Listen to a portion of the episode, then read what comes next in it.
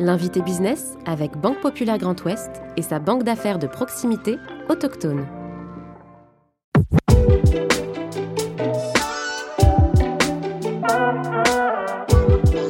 Créé à Rennes en 1983 par des militants, il rejoint en 2007 la direction de cette association devenue une entreprise d'insertion. Ses 70 collaborateurs, dont la moitié en situation d'inclusion, sont acteurs de l'économie circulaire et du recyclage au service de 600 clients sur le territoire. Éric Chaland-Belval, président du groupe La Feuille d'érable, est aujourd'hui l'invité business. Je suis Clément Lessort et vous écoutez le podcast de l'invité business.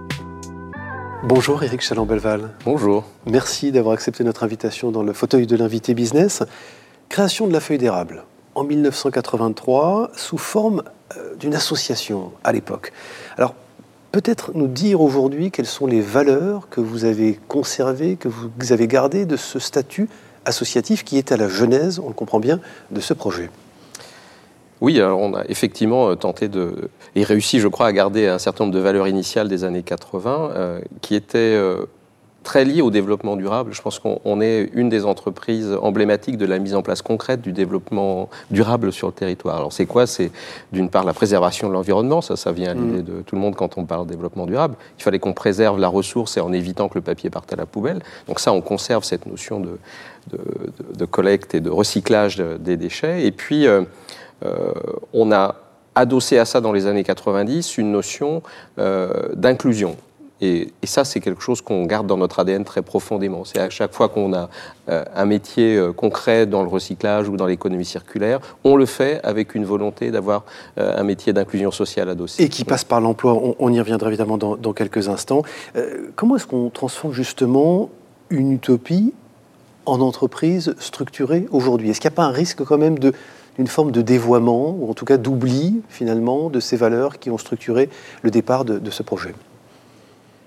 Alors, je crois qu'on le fait justement en essayant de se dire quelle est notre ligne directrice, notre colonne vertébrale, et aujourd'hui on garde l'économie circulaire et l'inclusion qui seront notre fil rouge en permanence. Ce que moi j'ai essayé de faire avec l'équipe, c'est qu'on fasse de cette entreprise une entreprise où les salariés ont une part de gouvernance importante. Et l'entreprise, elle appartient aujourd'hui à un peu plus de 10 salariés et moi, euh, sous une forme qu'on pourrait dire coopérative, mais on a choisi euh, juridiquement d'être une SAS parce que c'est vraiment un modèle très souple qui nous a permis euh, d'inscrire dans les statuts la réalité de notre fonctionnement au quotidien. Alors justement, euh, vous travaillez à l'époque, il faut le rappeler, pour votre parcours à Bretagne Atelier, qui est devenu aujourd'hui euh, Talenti. Vous êtes contacté en 2007, justement par cette association, la Feuille d'érable, qui traverse alors une mauvaise passe. Quelle était la situation très concrètement quand vous êtes arrivé dans cette entreprise? Alors j'étais effectivement chez Bretagne Atelier Talandi aujourd'hui. J'étais aussi en formation à l'Institut de gestion de Rennes, l'IGR, dont je suis vice-président aujourd'hui, euh, sur euh, une notion de management participatif qui me tient beaucoup, à cœur depuis fort longtemps. Et on est venu me, chercher en me disant, écoute, il y a une situation là dans cette entreprise, euh, la feuille d'érable, compliquée en termes de management. Et, on m'a proposé de prendre la direction. Et en réalité, je me suis dit, tu ne peux pas prôner le management participatif comme tu le fais au quotidien sans te coltiner une véritable situation compliquée pour voir si ce modèle-là, dans une situation compliquée, il permet de s'en sortir. Et l'avenir a prouvé qu'on arrive à s'en sortir avec ce modèle participatif en incluant l'humain au centre des décisions en réalité. Bon, c'était plutôt courageux parce que qu'est-ce qui vous a donné justement envie de quitter une place qui était plutôt confortable à l'époque chez Bretagne Atelier pour relever ce défi, ce challenge que vous évoquez? Ben, je crois que la feuille d'érable, elle cochait toutes les cases qui font ce que je suis en réalité depuis fort longtemps. L'environnement, j'ai eu une formation euh, euh, d'écologie mmh. à l'Université de Rennes. L'entreprise, qui est vraiment un modèle que je défends depuis fort longtemps, je pense que c'est le modèle où on peut euh, s'épanouir pleinement et un modèle qui participe vraiment à l'enrichissement de, de, la nation. et puis, cette notion d'inclusion qui est aussi pour moi quelque chose de, de fondamental. Et puis, peut-être comme anecdote, vous dire combien, quand j'étais gamin, j'ai vu mon grand-père euh, à Rennes, mmh. euh, dans un des quartiers rennais, une fois par semaine, mettre les journaux Ouest France en l'occurrence, mais ça aurait pu être le Télégramme ou quelques autres. C'est vrai, vous vous souveniez, voir passer d'ailleurs les camions ah, Je me souvenais de voir passer les camions et de voir, avec le logo de, l'époque, Feuille d'érable, et, et, ça m'a marqué gamin. Et donc, je, je me suis dit, mais c'est quelle opportunité pour toi, ça coche toutes les cases, et en plus, c'est vraiment une entreprise emblématique d'Ille-et-Vilaine. Bon, vous parlez évidemment de votre enfance, et puis après de votre formation, vous l'avez mentionné, une formation en écologie et en biologie à l'université Rennes 1. Comment d'ailleurs est-ce qu'on passe de scientifique, d'ingénieur ou de scientifique à dirigeant? Ce n'est pas le même métier. C'est probablement pas le même métier. Euh, ce que l'histoire euh, euh, de mon parcours m'a probablement apprise, c'est que en France, on, avait, peut-être que les choses ont évolué, une tendance à former souvent un seul hémisphère du cerveau. Soit vous étiez dans les sciences dures, ce qui a été mon cas, et on ne vous parlait jamais des sciences humaines, soit vous étiez dans les sciences humaines et on ne vous parlait jamais des sciences dures. Et il me semble qu'un cerveau, c'est deux hémisphères. Et la chance que j'ai eue, c'est quand euh, je suis rentré dans la vie active euh, après euh, mes études, c'est que j'ai j'ai eu l'opportunité de faire un service civil dans lequel j'ai mis en place un centre de documentation et là, j'ai acheté un certain nombre de revues, j'ai mis en place des choses et j'ai lu les revues sciences humaines. Et je me suis dit, mais c'est incroyable qu'on ne m'ait pas appris euh, les sciences humaines en même temps qu'on m'apprenait les sciences dures. Et, ça a été sans doute ça qui a fait que je me suis dit, euh, combiner les deux, c'est ça qui, va faire qu'il y a une richesse dans le, parcours. Et je voulais aussi euh, concrètement faire des choses sur le terrain, pas simplement être, j'aurais dû être un chercheur. Et, je mmh. crois que les labos, c'est pas quelque chose qui m'avait véritablement plu en réalité, parce qu'on était un peu enfermé dans un microcosme et j'avais besoin de, que les barrières s'ouvrent et de voir un peu la réalité du monde plus concrètement. Et il vous manquait sans doute cette dimension humaine, justement, cette relation avec les, femmes et les hommes que, que vous dirigez à, la Fédérable, avec laquelle vous, vous travaillez. Vous dites d'ailleurs, on embauche finalement des personnes euh, pour leurs compétences. Nous ne sommes pas dans l'artificialité de l'assistance à la personne. Qu'est-ce que ça veut dire concrètement, ça?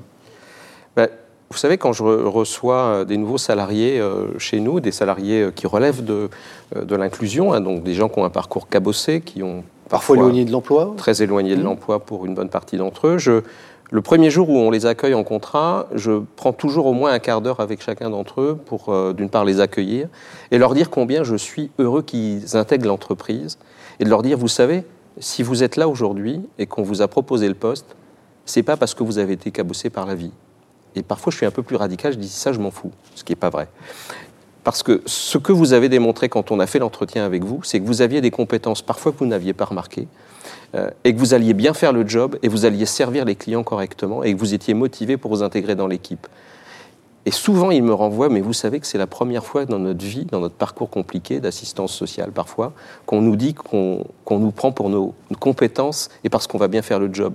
Et ça, ça booste les gens incroyablement. Et c'est une réalité. Je, je, leur dis, jamais je vous aurais pris en pensant que vous n'alliez pas servir correctement mon client. Parce qu'il n'y a pas de complaisance particulière, vous rendez de la dignité à travers justement quand même ce management qui est peut-être un peu plus attentif ou attentionné eu égard à votre euh, parcours. Taux de réinsertion justement de vos salariés après leur passage à la feuille d'érable, vous êtes peut-être finalement le seul dirigeant qui peut se satisfaire ou s'enorgueillir d'un turnover euh, plutôt, euh, plutôt fréquent, plutôt, plutôt fort.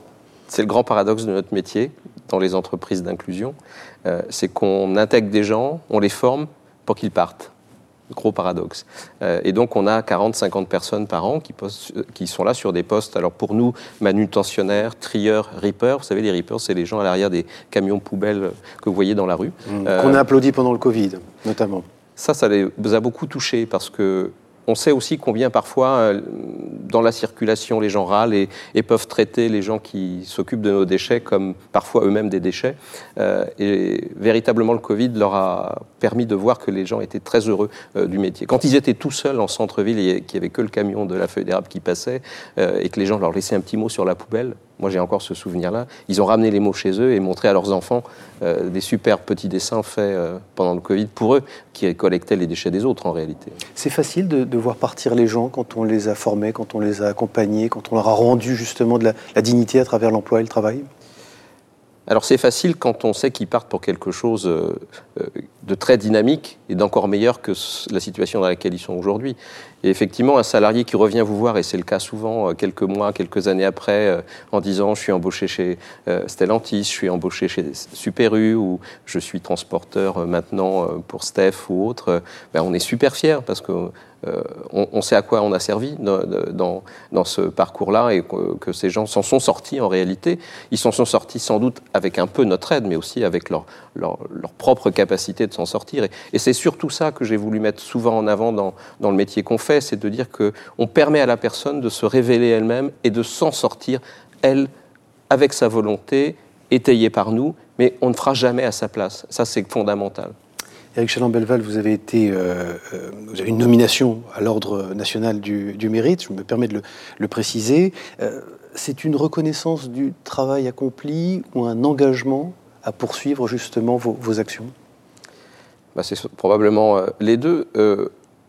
Je pense que parfois certains font la fine bouche sur ce genre d'honneur, entre guillemets. moi, ça m'a beaucoup touché. D'une part parce que c'est la nation qui reconnaît que vous faites des choses.